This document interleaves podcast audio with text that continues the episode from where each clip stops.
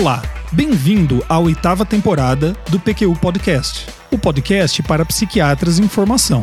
Aqui é evidência com opinião. Eu sou Vinícius Guapo e é uma satisfação tê-lo como ouvinte.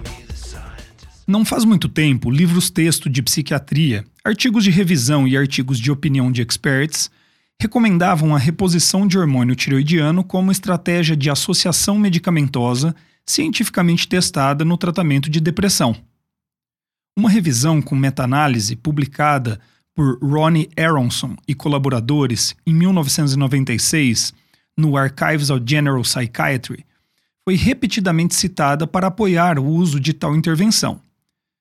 Seja no meu treinamento enquanto residente ou na minha prática clínica, nunca fui grande entusiasta desta associação, mas usei-a algumas vezes com sucesso, outras não. Recentemente atendi uma paciente com um quadro depressivo persistente e refratário. Chegou até mim usando T4, associado a um antidepressivo, entre outras medicações. Por lembrar que as evidências sobre o uso de hormônio tiroidiano vinham quase que exclusivamente do uso de T3 e não de T4, solicitei que a paciente consultasse um endocrinologista para avaliar a possibilidade de substituição. A endocrinologista nos deu uma resposta estranha. Diz que não faria troca porque o uso de T3 estaria proscrito. Ela disse proibido pela OMS, em qualquer situação clínica. Eu compreendo a preocupação dos endocrinologistas com a prescrição indiscriminada de T3 por não especialistas, mas o que ela disse não é correto. De qualquer forma, isso não vem ao caso. O fato é que esta série de eventos me levou a buscar uma atualização no assunto e me deparei com uma revisão sistemática e meta-análise sobre o uso de hormônio tiroidiano no tratamento de depressão unipolar refratária, publicada em 2020 por Lorentzen e colaboradores na Acta Psiquiátrica Escandinávica. Foi então que o consenso que estava ali há tanto tempo desapareceu. O PQ Podcast é uma iniciativa independente do Luiz Alberto e minha e que conta com a colaboração do André Boim e da Maria Clara Faleiros. Aqui oferecemos a você o produto dos estudos que dão sustentação ao nosso conhecimento sobre psiquiatria e norteiam nossa prática clínica. Se gosta e acompanha o PQ Podcast, fale dele para os seus colegas e amigos. A triiodotironina, ou T3, foi usada empiricamente pela primeira vez no tratamento de depressão em 1958. As experiências positivas iniciais levaram ao uso de baixas doses de T3 associadas aos recém-descobertos antidepressivos tricíclicos, com o intuito de acelerar a resposta terapêutica. Alguns ensaios clínicos publicados na década de 70 confirmaram a resposta mais rápida, e atestaram a manutenção de um estado eutiroidiano nos pacientes expostos a esse tratamento. Em seguida, muitas séries de casos e estudos abertos foram publicados sobre a associação de hormônio tiroidiano em pacientes eutiroidianos com depressão e que não respondiam a um ensaio com antidepressivo tricíclico. Os resultados animadores eram apoiados por um pequeno número de ensaios clínicos randomizados e controlados. Desde então, a prática foi amplamente divulgada e extrapolada para outras classes de antidepressivos. Além dos dados oriundos de ensaios clínicos, um significativo número de estudos pré-clínicos e da ciência básica passou a investigar o efeito dos hormônios tireoidianos no processamento de emoções. E hipóteses foram elaboradas para explicar a ação destes hormônios no tratamento de pacientes com depressão. Partindo da observação de que uma parcela significativa de pacientes com distúrbios da tireoide apresentava sintomas psiquiátricos, alguns pesquisadores sugeriram que um estado de hipotireoidismo subclínico estaria na gênese dos transtornos depressivos primários. Essa hipótese não pôde ser confirmada por vários motivos. Apesar de mais comum em pacientes com hipotireoidismo, depressão também ocorre em uma proporção significativa de pacientes com hipertireoidismo. Além disso, a grande maioria dos pacientes com depressão apresentam níveis de hormônios tireoidianos dentro da normalidade. Olhando agora pela perspectiva da resposta ao tratamento, o reestabelecimento de estado eutireoidiano em pacientes com distúrbios na tireoide, apesar de levar à melhora dos sintomas depressivos em alguns pacientes, não garante que isso ocorra em todos. E ainda, transtornos depressivos em pacientes com hipotireoidismo são tratados de maneira eficaz por antidepressivos, mesmo sem reposição de hormônio tireoidiano. Então, na falta de uma hipótese simples e direta que relacionasse o nível de hormônios tireoidianos e estados depressivos, hipóteses mais complexas foram elaboradas. Bauer e Wibron defendiam que pacientes depressivos apresentavam níveis elevados de T4 como uma resposta adaptativa do organismo para combater o estado depressivo. Já Ioffe e colaboradores que a depressão fosse um estado subclínico de hipertireoidismo. Isso mesmo, hipertireoidismo. Afinal, depois de anos de pesquisa sobre o status tireoidiano de pacientes depressivos, o resultado mais consistente era de um aumento dos níveis de T4 e não diminuição. Para estes pesquisadores, a normalização desses níveis seriam necessários para a resposta terapêutica a antidepressivos. Tais hipóteses, porém, nunca ganharam ampla aceitação. Outra maneira de abordar a questão hormônio tiroidiano depressão foi investigar os efeitos diretos destes hormônios no sistema nervoso central. Dois achados parecem mais relevantes. O primeiro, mais simplista, aponta que o aumento do metabolismo do cérebro como um todo causado pelo efeito dos hormônios tireoidianos poderia ser benéfico para pacientes depressivos. E o segundo é que o T3 agiria no núcleo de neurônios serotonérgicos, modulando a transcrição de receptores 5HT1A e 5HT1B, potencialmente ampliando a transmissão serotonérgica no cérebro e contribuindo para a resposta antidepressiva. Empolgante, não? Nós aqui no PQ Podcast já citamos o uso de hormônios tiroidianos como possíveis agentes no tratamento de depressões refratárias em alguns episódios. Episódio número 2, Diretrizes do CANMAT 2016 para o tratamento medicamentoso de depressão unipolar. Número 18, o estudo STAR-D, tratamento de depressão, e número 103, diagnóstico e tratamento de depressão refratária. Agora me aparece o Rasmus Lorentzen e colaboradores dizendo que não é bem assim. Vamos então dar uma olhada nessa revisão deles. Foram incluídos ensaios clínicos prospectivos que contaram com um grupo de intervenção onde foi utilizado o hormônio tiroidiano em associação com um tratamento farmacológico já instituído para acelerar ou aumentar a chance de resposta terapêutica em pacientes com depressão unipolar, refratária ou resistente. Seguindo estes critérios, os pesquisadores selecionaram apenas 10 estudos para revisão e meta-análise. Deles, Seis são ensaios clínicos randomizados e controlados.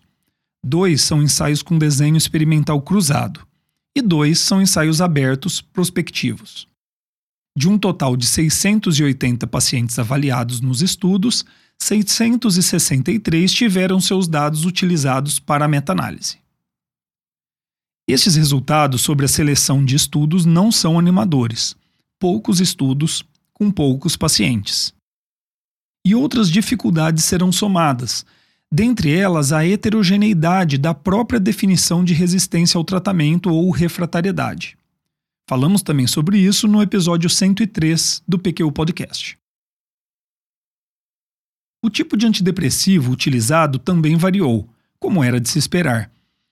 Em seis estudos, totalizando 157 pacientes, foram utilizados antidepressivos tricíclicos. Em um estudo com 270 pacientes, foi utilizado o inibidor de recaptura de serotonina paroxetina. E nos demais estudos, uma miscelânea de antidepressivos, com predomínio de inibidores de recaptura de serotonina. Sobre a intervenção com hormônio tiroidiano, 51% dos pacientes foram tratados com T3, 9% com T4 e 40% com hormônio tiroidiano, entre aspas, cuja dose utilizada levou os autores da revisão a considerarem que foi feito uso de T4. Nove estudos utilizaram a escala de Hamilton e um estudo a Madres para avaliar os sintomas depressivos. Porém, a definição de resposta ou remissão variou entre os estudos. O desfecho escolhido pelos autores da revisão foi resposta terapêutica definida como 50% de redução na escala utilizada. A revisão sistemática mostrou que, em sete estudos que compararam T3 com placebo, apenas dois, uma amostra de 100 pacientes, mostraram benefício estatisticamente significativo do tratamento. Decepcionado aí? Eu estou. Em cinco estudos que compararam a associação de T3 ao tratamento versus a associação de lítio, e em um estudo que comparou a associação de T4 versus a associação de lítio ao tratamento, nenhum mostrou superioridade do tratamento com hormônio tireoidiano. Um estudo comparou a associação de T3 versus T4 e encontrou benefício estatisticamente significativo do T3. Dos sete estudos comparando o uso de hormônio tireoidiano a placebo, seis puderam ser utilizados para meta-análise. A análise não mostrou resultado estatisticamente significativo dessa intervenção.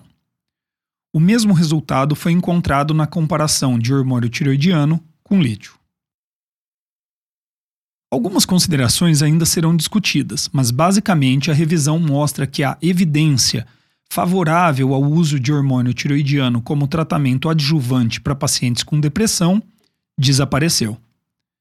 Pois é, se você ainda não se acostumou com isso, vá habituando-se com a ideia.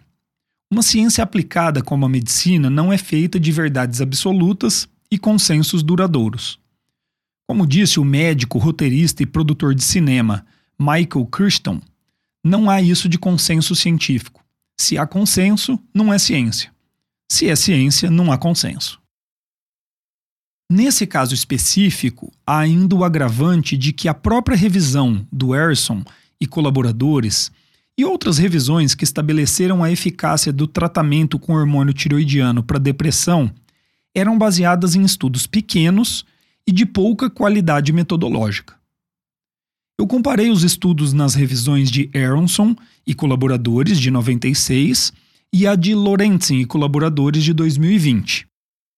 Mesmo com as diferenças nos critérios de inclusão e exclusão, a maioria dos estudos são coincidentes mais especificamente, seis estudos foram utilizados em ambas as revisões. Apenas dois daqueles utilizados na revisão de 96 não foram incluídos na mais recente. E quatro novos estudos foram realizados após 1996 e incluídos na revisão de 2020. Em nossa opinião, isso mostra que tanto o resultado da revisão de 96 como o da revisão de 2020, são frágeis e que alguns poucos estudos com achados divergentes podem alterar a direção do resultado. Ou seja, as evidências ainda são poucas, de pouca qualidade, e outros plot twists podem estar à nossa espera. Para o momento, o que sabemos é que a melhor evidência disponível não apoia o uso de hormônio tiroidiano, seja T3 ou T4, como adjuvante no tratamento de depressão refratária ou resistente. E é assim que norteamos nossa prática clínica. Uma pergunta que pode estar na sua cabeça é a seguinte: e os pacientes que tratamos com hormônio tiroidiano e melhoraram? Pois é, aqui muitas variáveis estão em jogo. Este paciente teria uma função tireoidiana limítrofe e, portanto, a reposição teve efeito clínico maior que naqueles eutiroidianos? Poderia haver subgrupos de pacientes com depressão com maior chance de resposta terapêutica que outros? E os ensaios com amostras reduzidas que temos até aqui não conseguiram detectar esse efeito? Tratar-se-ia de uma coincidência e a resposta não se deu por causa do hormônio tiroidiano que utilizamos, mas algum outro fator que não podemos enxergar, um confundidor? Não sabemos responder, mas sabemos que naquele paciente especificamente tivemos sucesso, e essa informação não é de se descartar. Eu guardaria essa carta na manga e não me furtaria a usar essa estratégia terapêutica em um episódio futuro, caso julgasse seguro e necessário.